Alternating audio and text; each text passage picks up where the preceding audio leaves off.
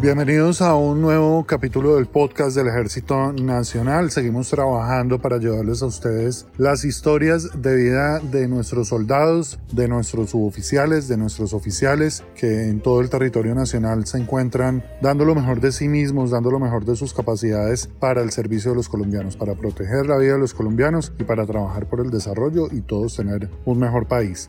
Hoy estamos acompañados de la teniente Jessica Daza, también de la Dirección de Comunicaciones del Ejército Nacional, y vinimos hasta Popayán para hablar con eh, unas invitadas muy especiales que tenemos, Teniente Daza, pero es que cada soldado, cada suboficial, cada invitado que tenemos en este podcast es muy especial porque incluso llegan a ofrecer su propia vida para defenderla de los colombianos. Por eso decimos siempre que son especiales, porque son muy especiales. Así es, Diego, y una vez más un saludo a todos los que nos están escuchando a esta hora y por supuesto con nuestros soldados que hacen y marcan la diferencia siempre. Hoy específicamente nos encontramos con la soldado Molina, Gutiérrez y Calambas.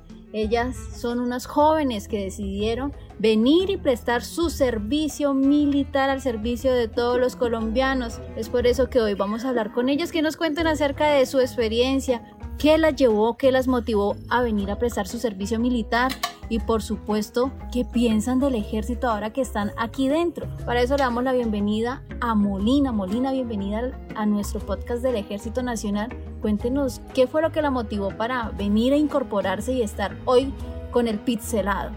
Eh, ha sido un placer pues estar aquí en el Ejército Nacional. Ha sido uno de mis sueños más grandes de que soy muy pequeña.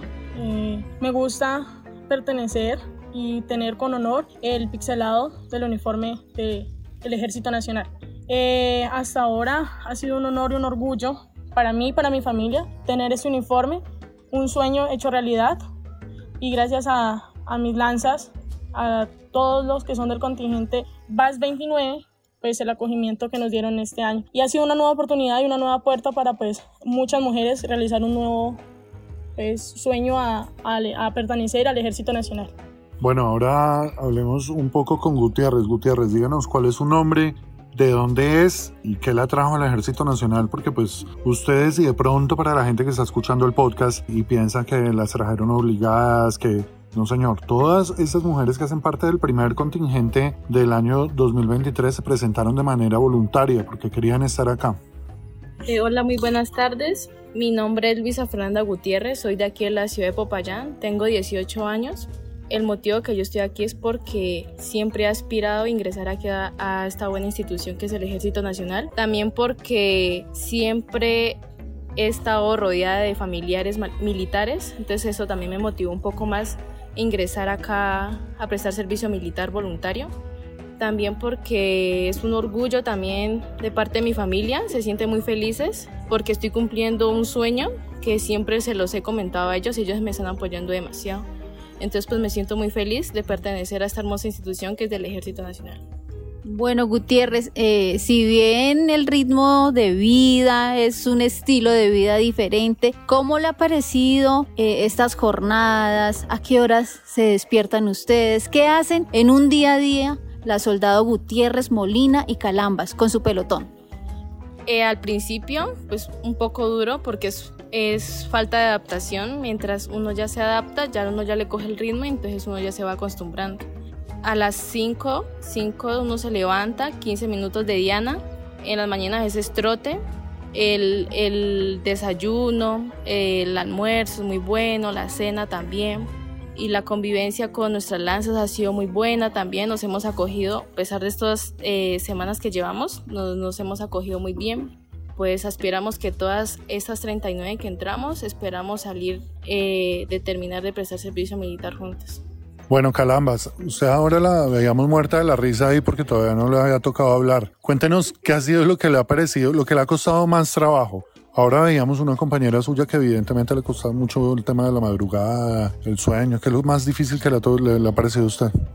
Pues hasta ahora para mí no ha sido, hasta ahora no ha sido nada difícil todo pues me ha parecido fácil. E incluso hay unas compañeras pues que sí le hace un poquito duro, eh, le hace un poquito duro hacer pues la, la diana, o sea, levantarse, madrugar, pero en mi caso no, no ha sido tan duro.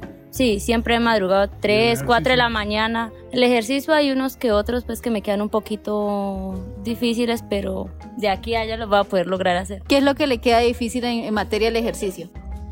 Lo que son planchas, hacer flexiones de pecho, bueno, yo les cuento que las flexiones sí más o menos un mes se demora usted en, en, adoptarse, pero cuando sale usted va a tener unos brazos tonificados, el ejercicio va a ser su pan de cada día y por supuesto el madrugar. Pero ¿cómo les ha parecido cuando uno iba a salir? Eso se demoraba, que organizándose. Ahora son 15 minutos para que se bañen, para que organicen el alojamiento, para que se uniformen y se peinen. Ustedes saben que tienen que estar impecables. ¿Cómo le ha parecido a Molina? Eh, pues hasta el momento un poco difícil por el manejo de tiempo, pero pues solamente es tiempo de costumbre y ya pues con el tiempo y las semanas hemos cogido como ya el ritmo, ya nos sobra tiempo de los 15 minutos, a lo que en la civil pues obviamente no nos alcanzaba y era una hora, dos horas arreglándonos. Ahora pues ya la cosa cambia y el ritmo es diferente.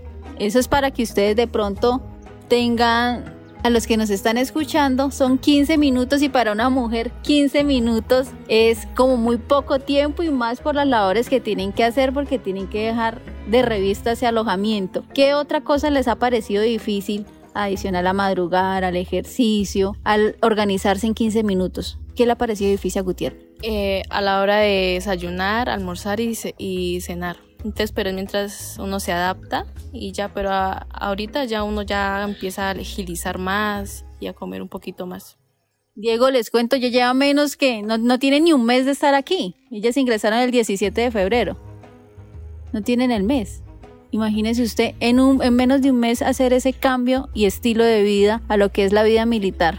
Pues yo creo que debe ser difícil, pero poco a poco me imagino que se van acostumbrando, porque pues son cosas que uno generalmente no, no hace en la casa, lo de la madrugada, lo del reloj para almorzar, sobre todo las niñas que se demoran tanto arreglándose. Yo creo que mucha gente que nos está escuchando está diciendo, ¿cómo hago para mandar a mi esposa? ¿Cómo hago para mandar a mi novia? A ver si agiliza un poquito. Yo tengo una pregunta eh, que, que es muy común que nos hagan cuando ven que llegamos a alguna unidad o alguna cosa, es el tema de las familias porque pues digamos que uno está acostumbrado a que, que, el hijo hombre tiene que ir a prestar servicio, pues ya eso ya lo sabíamos, pero que la mujer tenga que ir a prestar servicio o que vaya, decida ir a prestar servicio, pues es una cosa que en el ejército no se vivía hace mucho tiempo, como 25 años creo que son. En sus familias, ¿qué dijeron? Ustedes dijeron, bueno, me voy a ir a prestar servicio.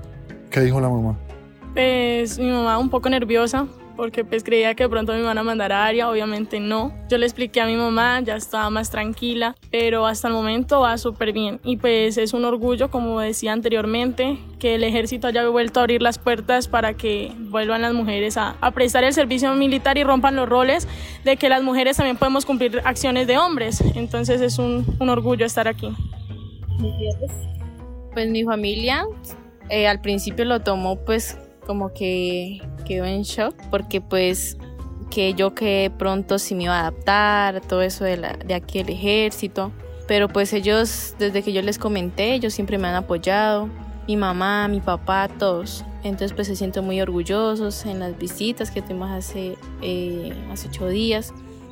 Y entonces pues se sienten muy orgullosos y que siga adelante para seguir la carrera, si Dios quiere, oficial, si Él lo permite. Sí, carambas. Pues al principio mis padres estaban, pues no estaban de acuerdo con la decisión que había tomado, pero pues ya tengo un primo acá que es dragoniante, yo él habló con ellos, les dijo lo que iba a hacer, entonces ya cambiaron de opinión, que sí me iban a apoyar y hasta ahora gracias a Dios lo han hecho. ¿Y qué mensaje para las mujeres y, y, también para los hombres para que vengan y presten su servicio militar? ¿Cuál es ese mensaje de invitación para que vengan y sirvan a la patria? Presten el servicio militar con mucho orgullo y valor, porque esto es algo que realmente es hermoso. Es difícil al principio, pero ya con adaptación y con mucha disciplina se, se puede cumplir. Gutiérrez. Que vengan a pertenecer a esta buena institución, que es el Ejército Nacional, para ayudar a salvaguardar las eh, vidas de, de los ciudadanos y pues que es muy buena esta institución para aportar este hermoso uniforme que tenemos hoy en día. Para los hombres y mujeres, ¿cuál es esa invitación? ¿Qué mensaje? ¿Qué les va a decir? Vengan, presten servicio militar acá, trabajan ustedes, hay una formación. Pues que vengan a prestar el servicio militar es algo hermoso, es algo muy bonito. Entonces, mujeres, hombres, díganse a prestar el servicio militar. ¿Y qué es lo que más les ha parecido eh, chévere de estar acá? Lo que más les ha gustado? Lo que usted piensa que nunca se le va a olvidar de, bueno, ya muy poquito tiempo, pero hasta ahora han vivido ya muchas experiencias que de pronto ustedes no habían tenido y de lo que han vivido hasta el momento, ¿qué piensan que no se les va a olvidar? ¿Qué es lo más útil, lo más, lo más chévere, lo que más les ha gustado? Eh, lo más chévere, la disciplina, compartir con las compañeras, con las lanzas, las recochas, de los llantos, de todo, pero ha sido algo muy especial que yo creo que muchas no lo olvidaremos por muchas cosas que han pasado acá adentro. Una de las experiencias buenas y bonitas que me han parecido a mí es en las marchas, que nos hemos como al principio nos hemos confundido hartísimo porque no sabíamos eh, los pasos, nada de eso, pero pues ahorita ya marchamos bien, antes también guiamos a los hombres a marchar igual, que alzar el codo, todas esas cosas y pues hasta ahorita me ha parecido muy bueno eso de las marchas. Orden cerrado el trote entre compañeras nos apoyamos mucho. Si alguien, alguna de las compañeras se queda, lo que hacemos es empujarla, jalarla a que termine la marcha, la carrera, lo que sea, hasta el final, o sea, que no se quede. Que es algo muy bonito ayudar a los compañeros, ayudarse entre lanzas y llegar hasta, hasta el punto donde sea. La unión, el trabajo en equipo es fundamental y eso hace parte, por supuesto, de, muchos de los valores que tienen nuestros militares, nuestros soldados y, por supuesto, la disciplina, como hablaban de orden cerrado, Diego. Y eso hace parte de la esencia del ser militar. Y ustedes que están experimentando esto, que tienen menos de un mes, las felicito, uno, por, por tomar esa decisión, dos, por tener ese valor de estar aquí. Y digo valor porque es alejarse de la familia, pero es por una buena causa siempre servir al país y dar lo mejor de sí. Venga, hay una, hay otra cosa. Lo que pasa es que eh, nosotros trabajamos en medios de comunicación del ejército y todo el tiempo estamos como escuchando muchas dudas que tiene la gente. Hay muchas personas que, que duermen, que cómo las acomoda, que si los alojamientos son mixtos. Cuéntenos cómo, cómo son los alojamientos, dónde se quedan ustedes, cómo están organizados. Eh, pues los alojamientos son supremamente grandes, amplios. Eh, dormimos en catres. Eh, pues hasta el momento son bien acomodados, con un buen baño y, y, las cómodas. Sí, tienen normalmente los alojamientos de mujeres, lo digo yo, pues estuve cuando estuve en la escuela militar eh, viene la habitación, es una, perdón, es un alojamiento gigante donde eh, hospedan a todas las femeninas en catres, eh, tienen su cómoda, todos sus útiles de aseo, todo de revista y obviamente los baños me imagino que están de revista con papel, con toallitas, con el, con el adorno, todo mantiene así, pero es una duda que siempre salta a, a las personas que tienen ese, esa inquietud, cómo duermen. ¿Comparten ustedes alojamiento con hombres? No, en ningún momento. Los alojamientos de las mujeres son muy apartes a lo de los hombres. En ningún momento pues nos hacen lo que son habitaciones mixtas ni, ni alojamientos mixtos porque pues hasta el momento no está permitido. ¿Los baños son ahí en el alojamiento, ¿sí no? Sí, los baños son en el alojamiento. Eh, ¿sabe, ¿Sabe qué me acordó este alojamiento? O sea, lo vi como tan bien organizado y todo eso como el de, a los de la escuela de lanceros. Que uno entra y está el piso impecable. Pues así son todos los alojamientos, pero este se me hizo bastante parecido porque se nota también que están muy disciplinadas y las vemos como muy convencidas de estar acá. Y entonces eso pues hace que su estadía sea mejor. ¿Por qué decía usted que lo del llanto lloran mucho? Pues digamos que las mujeres siempre son como más emotivas que los hombres son como más sentimentales, lloran mucho. No, hasta el momento no, pues por lo general uno... Como usted dijo lo del llanto, por eso lo estoy No, eh, a lo me refería de que el llanto es de la emoción de estar acá y del orgullo de pertenecer al Ejército Nacional. igual de todas formas también, pues obviamente hay bajones de ánimo, pero igual con lanzas nos, lo, nos apoyamos muchísimo. Pero pues por lo general siempre son como emociones de saber que estamos acá y estamos haciendo las cosas y si podemos. ¿Pueden eh, ustedes hablar con la familia? ¿O cada cuánto hablan con la familia o cómo es el contacto con ellos? Pues hasta ahorita nos quitan los celulares durante la semana porque estamos en instrucción, que son tres meses. Entonces nos los entregan los sábados en, en mediodía y hasta el domingo a las seis de la tarde ya los entregamos. Entonces nos comunicamos los fines de semana y pues los domingos que tenemos visitas de 9 a 3 de la tarde. Ah, bueno, pero la familia puede venir acá y todas son de acá de la región, entonces, ¿ven a la familia con frecuencia o no? los domingos, el día de visitas y pues vienen ya la cantidad que, que esté permitido. Ajá, sí. Les traen harto mecato, me imagino. Sí, bastante. Bastante pelo.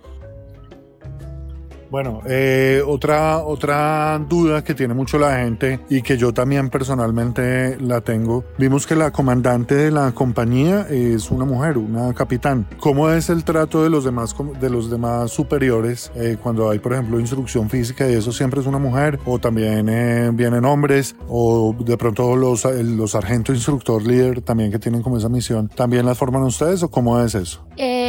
Nosotros tenemos instructores hombres que son los que nos, nos entrenan a nosotros para tener una mejor disciplina, o sea, que estemos mejor cada día, hacer todo excelente. Eh, tenemos a nuestras dos cabos, mi cabo Urbina y mi cabo Muñoz, que también nos, nos entrenan, nos dicen lo que tenemos que hacer. Y son, son ellos los que hacen parte de ese proceso como sus tácticos para entrenarlos y capacitarlos y prepararlos para lo que es la vida militar. También vimos que mi capitán en algún momento nos hablaba que les daba consejos. ¿Qué consejos les da ella? Pues ya tiene una experiencia y ustedes acaban de llegar. ¿Cuál es ese consejo? Eh, ella nos da demasiados consejos, mi capitán Fierro que primero que todo, pues que hay que ser fuertes, que nada en esta vida es fácil, que tenemos que luchar y luchar para conseguir nuestras cosas, nuestras metas, nuestros sueños. Para llegar a ese objetivo tenemos que cruzar miles de obstáculos y que nada es fácil en esta vida, que a pesar de que somos mujeres, hay muchos hombres que todavía no, no les queda como clara esa idea de que mujeres también pueden prestar su servicio militar. Entonces, pues que tenemos que ser demasiado fuertes y valientes y sentirnos orgullosas también de pertenecer al Ejército Nacional. Perfecto. Fuertes, valientes y totalmente orgullosas. Orgullosas de prestar su servicio militar. Bueno, Diego, ¿algo otra pregunta? No, no señora, simplemente queríamos como transmitirle a todos los colombianos, a toda la gente que escucha y desde otros países también, la experiencia de estas muchachas que después de 30 años, de 25, 30 años, el ejército vuelve a recibir otra vez mujeres para prestar su servicio militar. Este es el primer contingente del 2023 y queríamos contarles cómo están ellas, qué están haciendo, eh, qué les ha parecido difícil, qué les ha gustado, todo eso para que las mujeres también que nos preguntan todo el tiempo que cuándo van a volver a Estén muy pendientes para la próxima incorporación del contingente de este año. Primer contingente, el número de mujeres que se presentaron fue muchísimo, muchas se quedaron por fuera. A todas ustedes paciencia, van a tener una segunda oportunidad de tres más oportunidades en este año. Entonces, eh, nada, con paciencia, prepárense y lo más importante, y lo han dicho nuestras invitadas, es que no es que sea imposible, no es difícil, sí se puede hacer, sí se pueden cumplir el sueño de estar en el Ejército Nacional y eh, eh, también muy importante que este puede ser simplemente el primer peldaño de un largo camino eh, de una carrera militar a la que todas ellas sueñan, porque todas con las que hemos hablado, la mayoría tienen el sueño de continuar su carrera militar. Entonces, muchacho, muchachas, ánimo, eh, fuerza, manténgase firmes y sabemos que es muy difícil estar lejos de la casa, pero pues relativamente porque cada ocho días vienen y los visitan, cada ocho días pueden hablar con sus familias. Entonces nada, con ánimo, con, con mucha energía y a todos los colombianos que nos están escuchando y si usted, eh, señorita que nos está escuchando también tiene ganas de eh, presentarse al servicio militar y las escuchó a ellas y se va a motivar, pues muy atentas a las redes sociales del Ejército Nacional que a través de estos medios les vamos a estar contando las fechas, los requisitos, a dónde tienen que presentarse. Muchas gracias a mi teniente Jessica Daza, a Diego Torres y a nuestras invitadas, quien nos comentan su experiencia de lo que es el prestar el servicio militar. Quiero invitarlos a que sigan nuestras redes sociales del Ejército Nacional, Facebook, Instagram, Twitter, YouTube, TikTok. Nos despedimos con patria, honor, lealtad.